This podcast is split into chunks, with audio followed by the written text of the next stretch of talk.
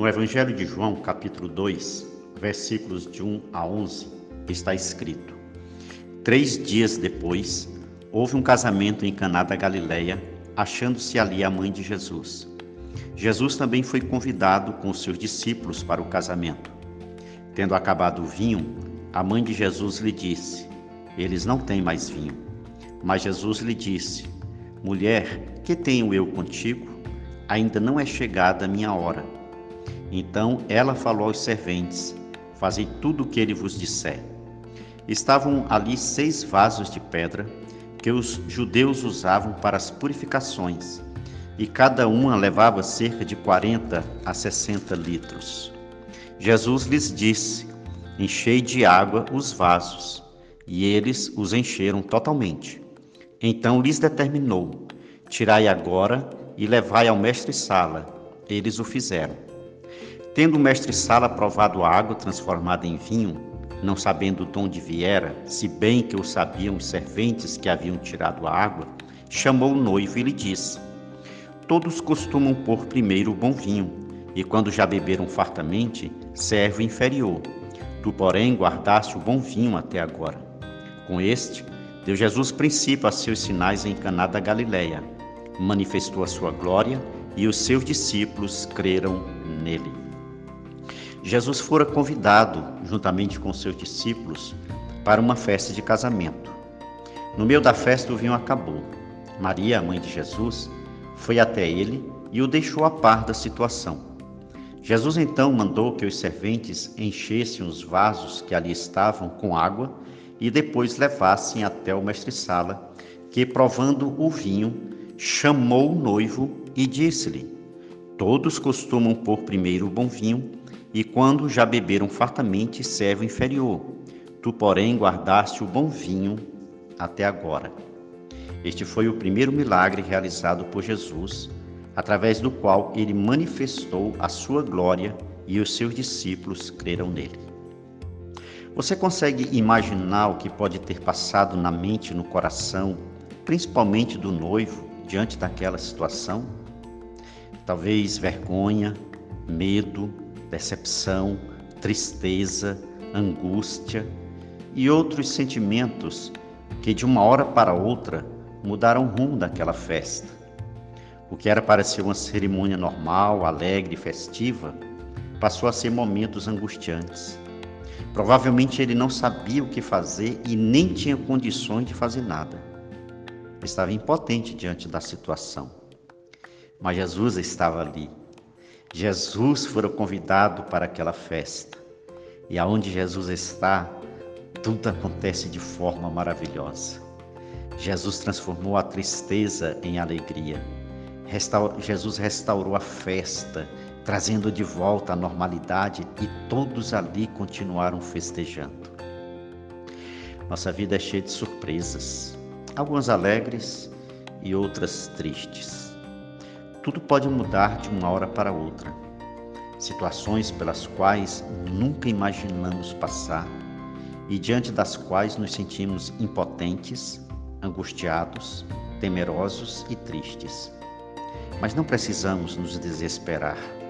Jesus pode todas as coisas, até as que são impossíveis para nós. Porém, mais do que suprir as nossas necessidades materiais e emocionais, Jesus quer suprir a nossa necessidade espiritual. Não quer apenas nos conceder coisas que vão nos dar alegria. Ele quer que o conheçamos e creiamos nele. Quer que vejamos a sua glória e experimentemos o seu poder em nossa vida. Mais do que o vinho, símbolo de alegria terrena, ele quer que experimentemos o poder do seu sangue, que nos lava e nos purifica de todo pecado. O vinho foi providência para a alegria naquela festa. O sangue de Jesus é a providência para a alegria eterna. No Evangelho de João, capítulo 6, versículos 53 a 58, está escrito: Respondeu-lhes Jesus: Em verdade, em verdade vos digo, se não comerdes a carne do Filho do homem e não beberdes o seu sangue, não tendes vida em vós mesmos. Quem comer a minha carne e beber o meu sangue tem a vida eterna, e eu ressuscitarei no último dia. Pois a minha carne é verdadeira comida, e o meu sangue é verdadeira bebida. Quem comer a minha carne e beber o meu sangue permanece em mim e eu nele. Assim como o Pai que vive me enviou, igualmente eu vivo pelo Pai.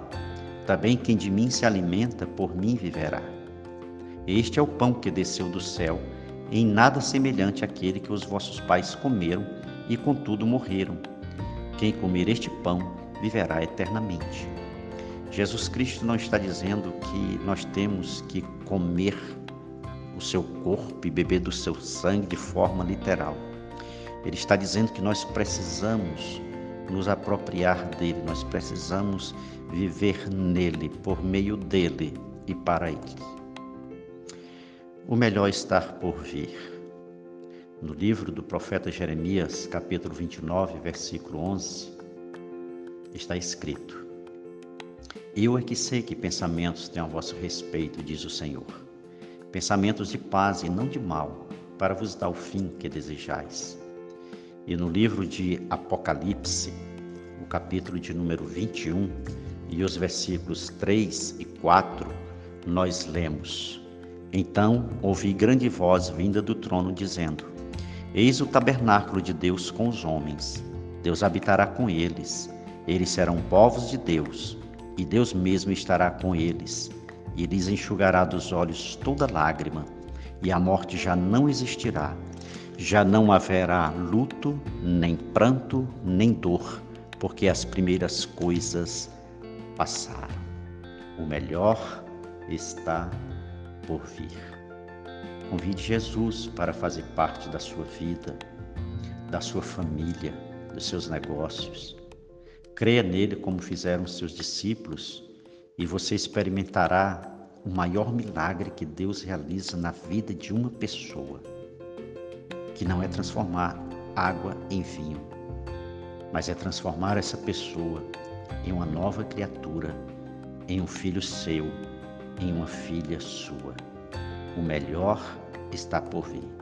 Pode ser que ainda seja nesse mundo, mas com certeza será na eternidade.